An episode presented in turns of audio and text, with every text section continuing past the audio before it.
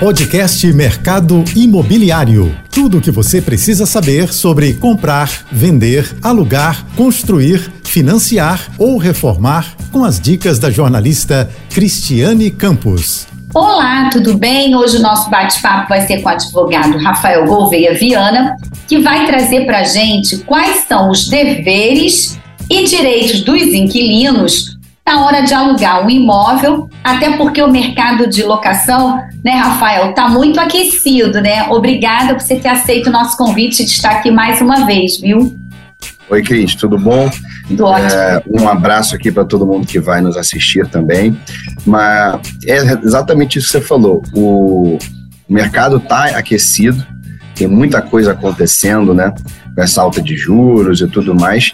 Então é bom as pessoas saberem seus direitos, procurarem direitinho o que podem é, é, é, exigir e também o que tem que cumprir, né? Sim, porque assim, é, tem várias perguntas, eu recebi aqui já algumas quando a gente falou que ia falar sobre esse tema. Por exemplo, fundo de reserva, quem é o responsável? IPTU, quem é o responsável? O, em, é, na hora de alugar o imóvel, como é que fica assim? O aluguel é pago a gente primeiro mora para depois pagar e o condomínio é antecipado ou não, aqui já tem um monte de perguntinhas. E aí você, o especialista, já tem tudo para nos falar do que tem as outras coisas que não estão aqui na pauta. É. Então, Cris, eu acho que acima de tudo, uh, quando você vai alugar um imóvel, não tem é, sopa de letrinha, não tem fórmula pronta. Tá. Porque o que vale mesmo é o que as pessoas vão combinar. Então, assim, o que, o que vale mesmo é aquilo que, que as pessoas vão combinar, o que está no contrato. E por isso que é sempre bom, é, quando você vai alugar um imóvel, você conhecer a pessoa, né? Se apresentar, cada um saber do seu histórico, ver o imóvel, ver todas as condições que estão uh, sendo disponibilizadas para aquele imóvel, qual é o prazo, qual vai ser o preço, tudo isso. Passado toda essa fase introdutória, né, vamos dizer assim, tá. é, é, é, o que vai valer é aquilo que está ali combinado. E existem imóveis, por exemplo, que você paga adiantado ou então que você paga uh, uh, depois de usar. Existem também é, condomínios que são dessa forma, tudo é ajustado. Tá. Essa é a facilidade do, do, do, aluguel. Você pode combinar e fazer tudo direitinho ali com, com a pessoa com quem você está é, contratando. Mas o importante também é o que você colocou, né? É, os dois se conhecerem e ter o um contrato. O contrato é fundamental.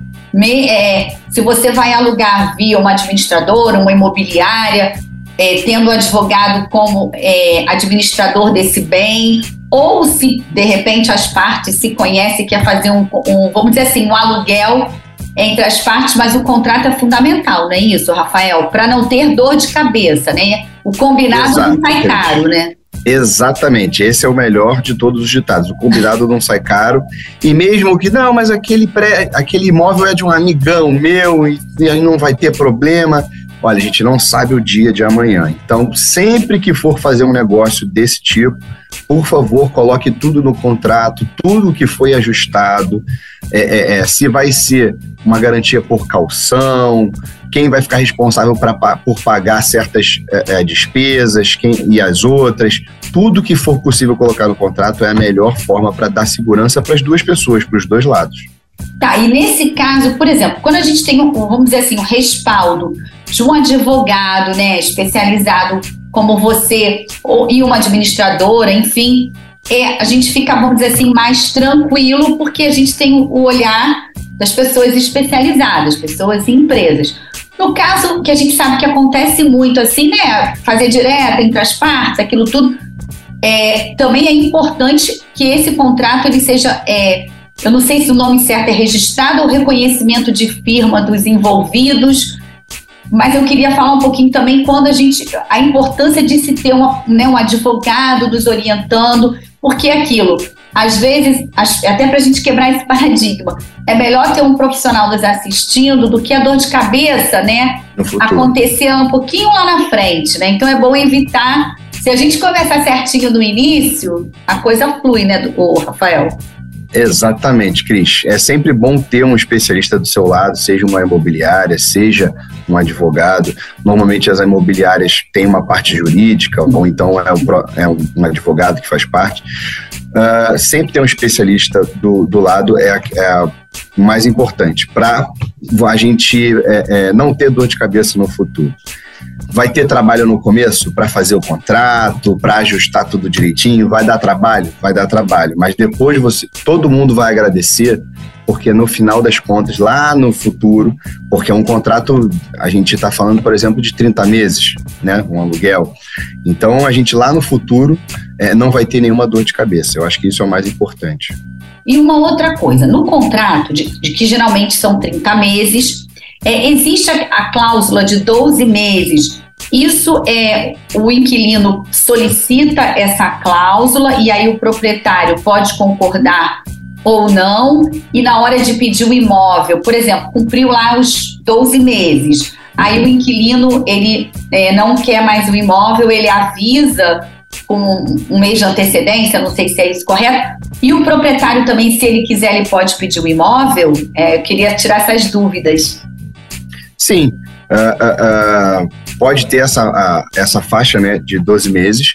E quando ultrapassado isso, pode acontecer um ou outro.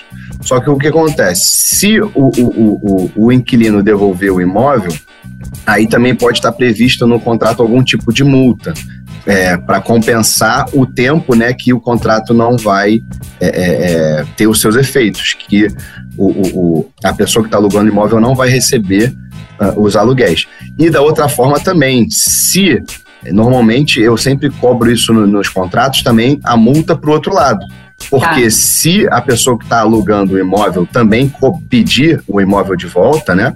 Também que ela pague alguma coisa para compensar o período que aquele inquilino não vai usufruir do imóvel. Eu acho que os direitos têm, os direitos têm que ser iguais para os dois lados, né? Tá. São casos específicos só que quando o, o dono do imóvel pede de volta o, o, a sua casa ou, ou, então o seu apartamento, são casos muito específicos de troca de emprego e tudo mais. São casos muito específicos que podem dar a, a, a, espaço para ele não pagar essa multa. Tá, aí por exemplo, Rafael, você citou o emprego, né? A pessoa foi transferida, sei lá, né, de, de trabalho, e aí ele, de repente, no caso aí do, do inquilino, ou uma outra coisa em relação ao proprietário. Ele precisa do imóvel, aconteceu, perdeu um, um emprego, vamos dizer assim, né? Aí ele precisa colocar aquele imóvel à venda. Ele pode fazer isso, assim, tá naquele.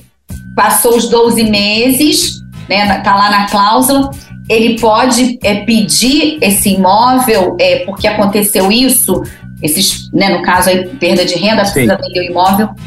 É, normalmente nesses casos, pelo menos uh, na, na, minha experiência, ele não, vai, ele não tira a pessoa do, do, do imóvel, né? Porque a gente não sabe quando ele vai vender o imóvel.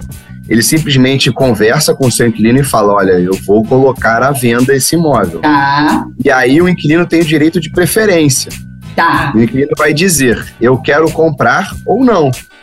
É, é, muda, muda um pouquinho o, o cenário, mas o, o, o, dono do imóvel pode colocar a venda sem problema nenhum, mas tem que ser respeitado esse direito de preferência. Tá, e aí nesse período que ele conversa com o inquilino que está lá e, e, fala que, enfim, ele tem direito de, de preferência, aí infelizmente ele não pode, ah, não posso, então, a, ele é obrigado a mostrar o imóvel para quem vai. Aqui, a gente quer tirar todas as é, é. dúvidas, porque é esclarecedor quem está nos assistindo, porque assim, é um tema muito delicado. E como você falou, na minha opinião, realmente tem, a coisa tem que valer para os dois lados, né? tem que ter um equilíbrio. Claro, claro. claro.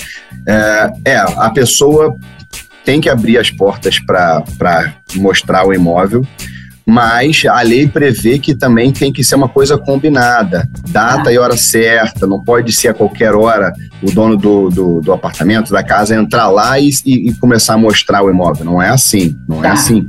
E isso é muito bom também, sempre nos contratos de, de, de aluguel, eu coloco uma cláusula prevendo isso. Se por acaso, no futuro, o, o, o dono do imóvel resolver vender é, vão ser é, marcadas duas visitas por semana, ou então uma visita por semana, com antecedência de 48 horas. Eu gosto de deixar isso lá previsto, que, lá no contrato, né? Porque aí já, já, já, já resolve essa parte. Sim, sim. Aí é o que a gente falou lá logo quando a gente começou a entrevista.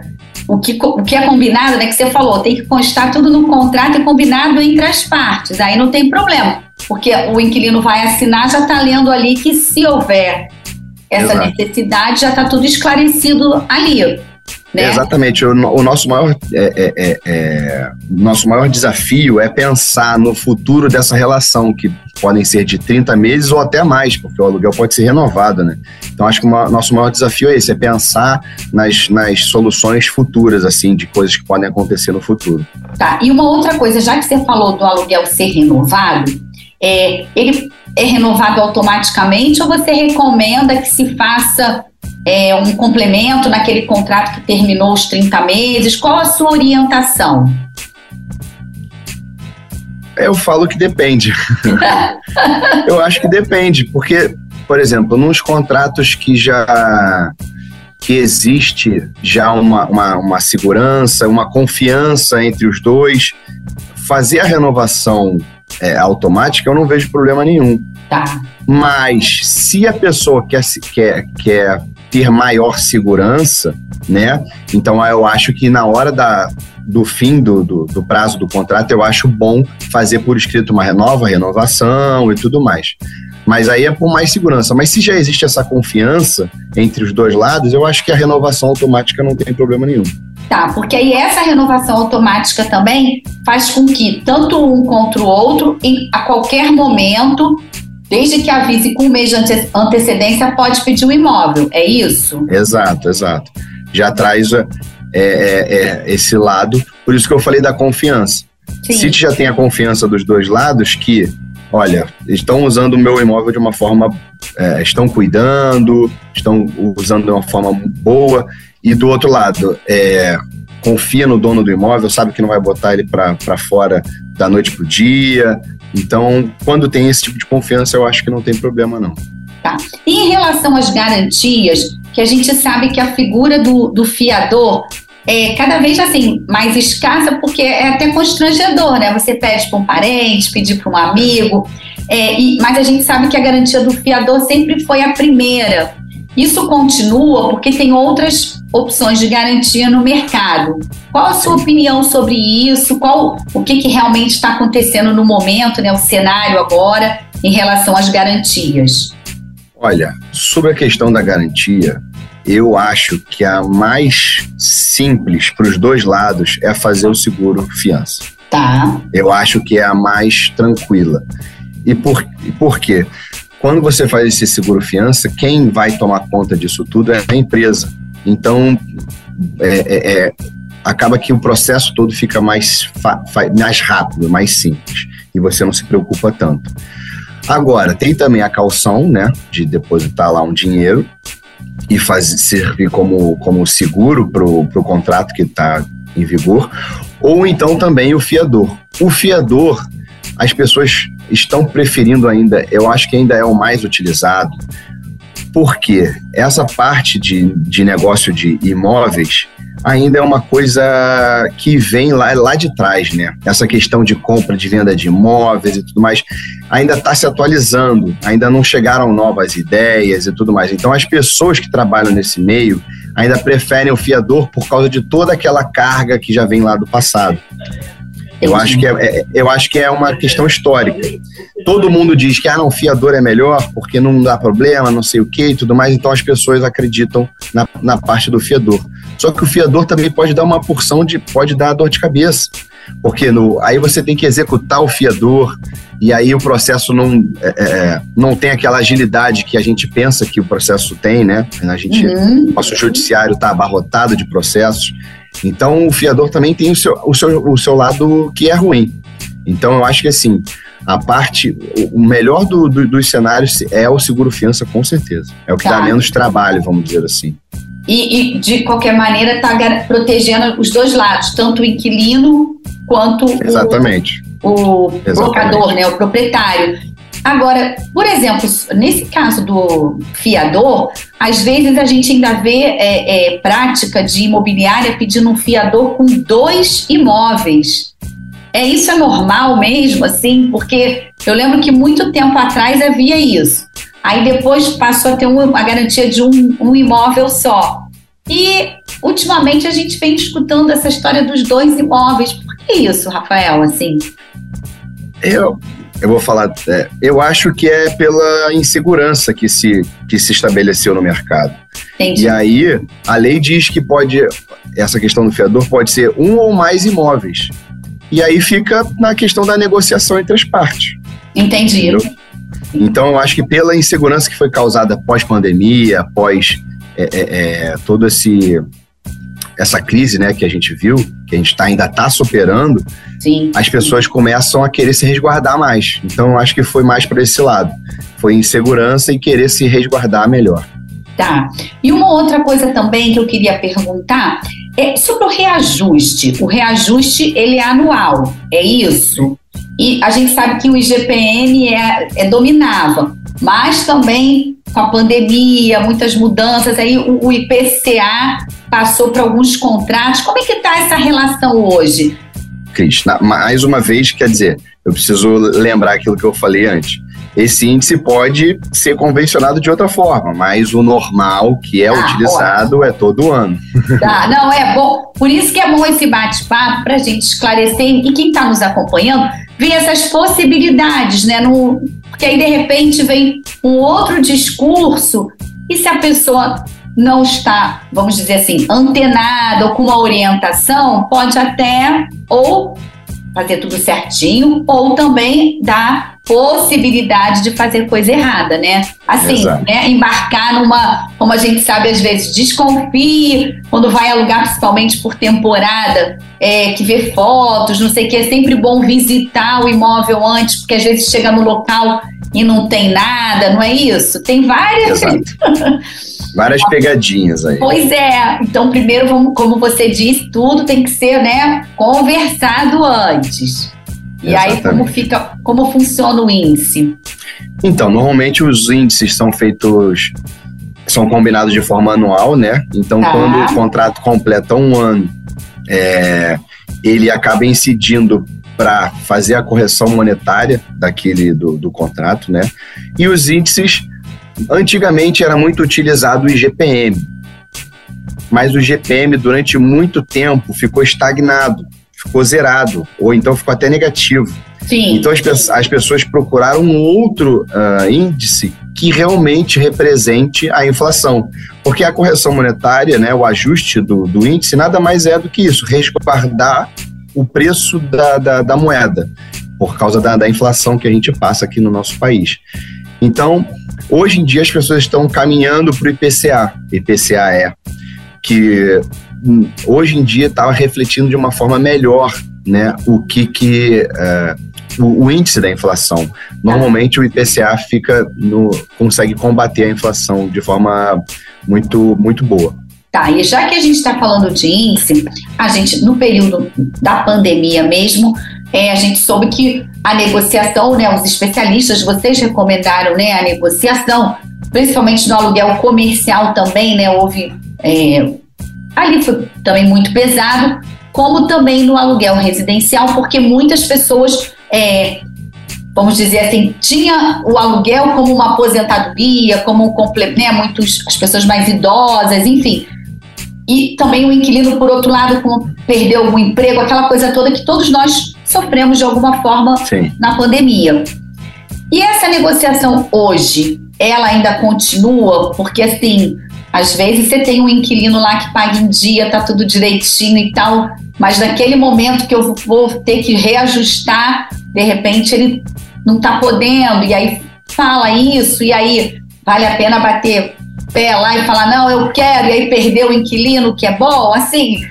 A gente está trazendo essas, esses cases aqui para parece óbvio, mas é bom a gente estar tá falando porque você é o especialista, está orientando quem está nos assistindo, nos acompanhando, para que às vezes, né, vale a pena, né, pensar um pouquinho, né, assim, mais. Exatamente. Penso eu.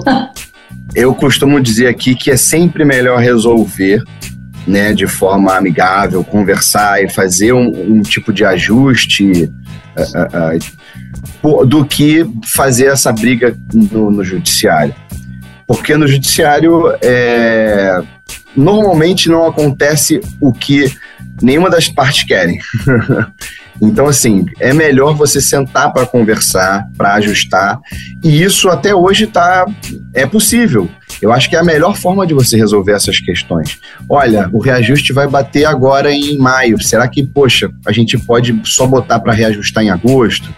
Ou então, poxa, o reajuste vai ser de, vamos botar 8%, será que a gente pode fazer de 6%? Esse tipo de coisa. Eu acho que, porque se você, se você como inquilino, se você está cuidando do, do, do, imóvel e está pagando em dia, a pessoa não vai querer te perder. Porque Sim. a gente, sabe, a gente sabe que hoje em dia o que tem de imóvel fechado aí é brincadeira, né? Então a pessoa também não quer ficar sem o imóvel. E se você está cuidando do imóvel dela, também vale a pena apenas para ela também resolver esse tipo de coisa, não deixar você ir embora. Porque sabe que o mercado lá fora está muito grande. Então, assim, hoje em dia você pode conversar, eu recomendo para todo mundo conversar, para fazer esse tipo de negociação.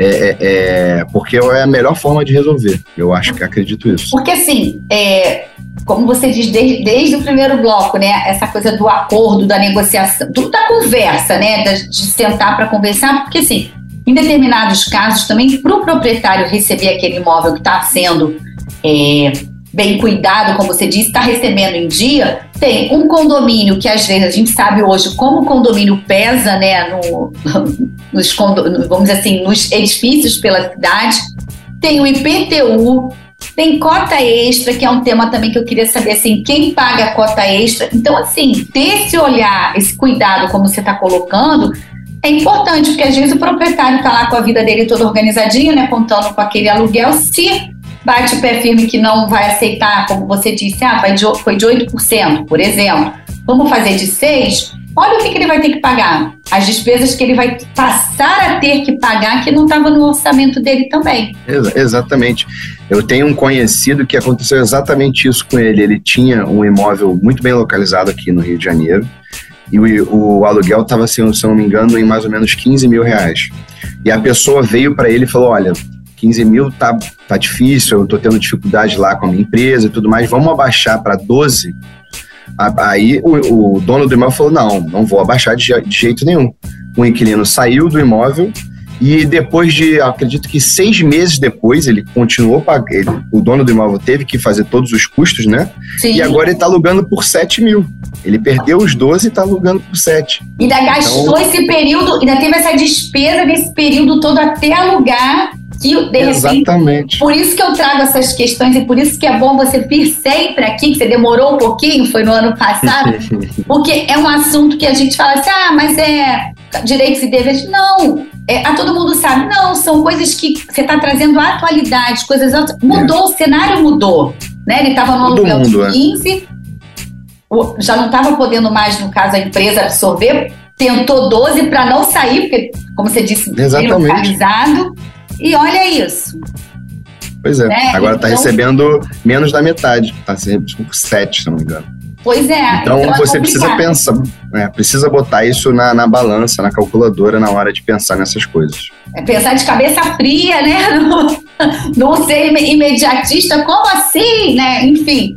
Agora, uma outra coisa que eu gostaria de te perguntar é rapidamente sobre a vistoria, porque assim a vistoria, quando o inquilino vai receber as chaves do imóvel, tem que ser feita uma vistoria. E quando ele vai entregar também, não é isso? Também. Sim, é, é. Essa vistoria é no, no, no, começo e no encerramento do contrato. Né? Tá. E se ele encontrar alguma coisa, por exemplo, na hora que ele vai estar tá fazendo a vistoria para entrar no imóvel, ele relata ali o proprietário, enfim, o advogado que está acompanhando, ou o administrador, enfim, é necessário que seja feito antes dele entrar ou pode haver, de repente ele está com pressa, né? A gente anda sempre com pressa e aí pode ser feito já com ele ali. Como que é isso? Acontece muito isso ou não? Acontece. É, imagina, o imóvel está fechado há algum tempo, aí quando você vai mostrar para a pessoa, tá com apareceu um vazamento, né? Isso pode acontecer. Uh, e a, a, os dois lados podem negociar mais uma vez. Olha, você me dá mais um tempo só para eu resolver isso aqui, depois você começa a morar. Ou então, olha, você já quer morar aqui direto e já quer trazer uma pessoa da sua confiança e o dinheiro que você gastar nesse concerto você abate do aluguel. Isso é possível também. É, ah. é, eu acho que o importante é manter essa conversa, essa relação. Tá? E uma outra coisa que você colocou, falando assim, ah, ele está cuidando bem do seu imóvel, é, pague em dia, né, tudo, tudo direitinho. E tem uma outra coisa também, ele no próprio condomínio, porque hoje em dia tem muitos condomínios, né, com piscina, churrasqueira, né, aquela área de lazer grande. E outro, é, tem anima, é, animais também, né, pets e tal. Por exemplo, é, esse inquilino, quando ele causa problemas ao condomínio, tá? É, ele responde ou o condomínio aciona o proprietário para que ele responda. Por exemplo, um desacato, uma briga na piscina, é, um som alto. Tô aqui também exagerando, mas enfim. Para trazer entendi. esse tipo de, de coisa. É o cachorro ficou latindo sei lá, durante a madrugada por uma semana inteira. Como, assim, o inquilino ele é primeiro, é, vamos dizer assim, acionado ou já se vai direto para o proprietário? Não, normalmente as pessoas vão direto, vão no inquilino, a pessoa está tá, né, morando no, no, no apartamento, residindo na casa, o que seja, tá. residindo ali. Se por acaso não é, é, isso aí não surtir nenhum tipo de efeito, aí o condomínio pode procurar também o dono do imóvel que aí o dono do imóvel vai também tomar as atitudes cabíveis. Tá. Mas isso acontece muito? Não, né? Não, eu acredito que não, até porque o inquilino faz alguma besteira, recebe uma multa, e aí faz de novo a mesma besteira, recebe o tá. dobro, o triplo da multa. Aí quando pesa no bolso, né, a gente é. costuma costuma atender. Maneirar, né? Aí eu queria é. voltar, por exemplo, o fundo de reserva. Quem paga o fundo de reserva e cota extra também? Então, depende. a gente sempre fala isso, né? Depende. Por quê? Uh, o fundo de reserva pode ser, por exemplo, utilizado para algum tipo de despesa extraordinária. Por exemplo, é, alguma coisa da, da base do, do, do imóvel, do prédio tudo mais. Quando é alguma despesa relacionada à, à estrutura do imóvel, quem é responsável é o dono.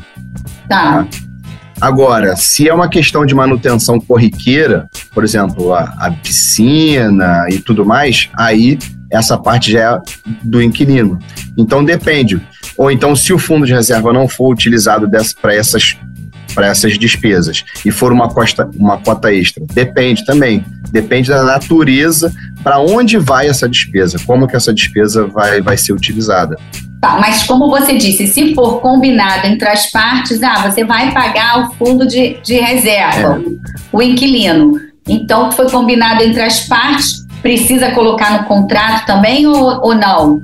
É importante, porque para você, em certos condomínios, o fundo de reserva é um valor muito pequeno. Então, as, na maior parte das vezes, as pessoas não querem nem discutir sobre isso. Tá. Eu falo, não, pode deixar que eu pago e tudo mais. Mas é importante, se for fazer, estipular quem realmente vai pagar isso, aí é bom que isso esteja no contrato também, com certeza. Tá. Agora, e sobre a cota extra? Porque, por exemplo, uma, vamos dizer, duas coisas que eu acho importantes. Elevador. Se acontece uhum. alguma coisa no elevador e, porventura, uma pintura de uma fachada, já que o prédio não é revestido com sei lá, com porcelanato, não, mas com uma cerâmica, né? Enfim. Uhum. E, e, aí é uma, uma textura, uma pintura que precisa desse, desse reparo, ou até mesmo aquela limpeza né, de, de fachada. Quem paga essa cota extra se o condomínio não tiver esse dinheiro? Então, aí são coisas diferentes, né? Quando você fala na pintura da fachada e tudo mais, isso já diz parte uh, do, mais do imóvel, né? Do empreendimento. Tá. Então, essa, essa cota extra, para fazer esse tipo de coisa, é responsabilidade do dono do imóvel. Porque tá? o que? É um embelezamento, é isso? Uma melhoria? Exatamente, porque é uma melhoria e na maior parte das vezes, quando os, os prédios né, fazem isso, é porque está realmente precisando. É, uma, Ah. é, uma, é uma, uma questão que precisa ser feita. Senão, por exemplo, as pastilhas começam a cair, aquela coisa Até que a gente conhece. perigoso, né? É até perigoso, exatamente. Já na parte do elevador, parece ser mais uma questão de manutenção. Então pode ser mais voltada para o inquilino e não para o locador. Tá, Então até depende. E se trocar, aí, por exemplo, se for trocar o. Acho que também trocar o elevador misericórdia, preto. Pois é, eu acho que eu nunca, nunca passei por isso na, na, na, na prática, mas é uma coisa a ser questionada. E, tem, e aí, de repente, né, pode ser também você, o que você colocou, pode ser questionado entre as partes também. Exatamente. Podem até dividir. Pô, vamos dividir então aqui? Tá, É, elas podem pensar também em dividir essa cota extra. tá. Agora, fala, desculpa. Não, o que eu ia falar para as pessoas terem sempre em mente é isso. Que tipo de despesa é essa? Se é alguma coisa despesa ordinária, que é, quando eu digo ordinária, é do dia a dia, para Tá. manutenção do, do manutenção do, do, do empreendimento, né, do prédio e tudo mais, Sim, ou se é alguma coisa mais, ah, como é que eu posso dizer, relativa ao próprio empreendimento e sim, e no, no- na, na base dele, na estrutura dele, entendeu? Que, que, vai, com, é, é, que vai fazer melhorias no, necessárias no imóvel. Aí já é mais pro, pro, pro locador. Agora a gente está chegando ao finalzinho. É tanta pergunta, é tanto assunto. Mas eu queria te perguntar sobre o IPTU, porque o IPTU também gera é, essa dúvida, É, normalmente o IPTU fica com o inquilino. tá? né? É, é, no- isso é o que eu vejo na prática e normalmente é, é, é- é- é combinado. Mas existem casos, por exemplo, que o locador paga o, o- IPTU e aí cobra do inquilino, ou então passa direto as guias do IPTU para o inquilino. Ah, depende. É, tudo isso pode ser negociado, como eu falei. Eu acho que Tá. isso tudo pode ser combinado. E aí, é, que eu, e aí eu volto a dizer para reforçar aqui, aí tem que estar também definido no contrato quem vai absorver essa, essa despesa, né? No caso Exatamente. do imposto. É isso. Exatamente. E exatamente. teria mais alguma coisa que a gente não colocou? A gente tem um minutinho pequenininho, mas que você acha que vale colocar aqui?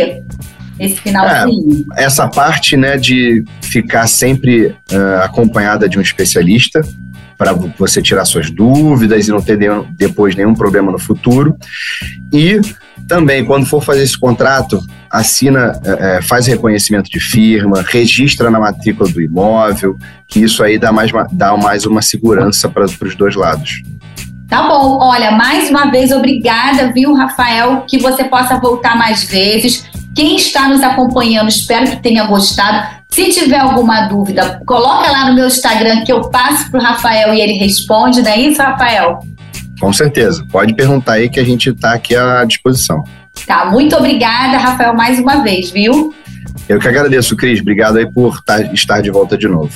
Bom, gente, ficamos por aqui e até a próxima. Tchau, tchau. Você ouviu o podcast Mercado Imobiliário.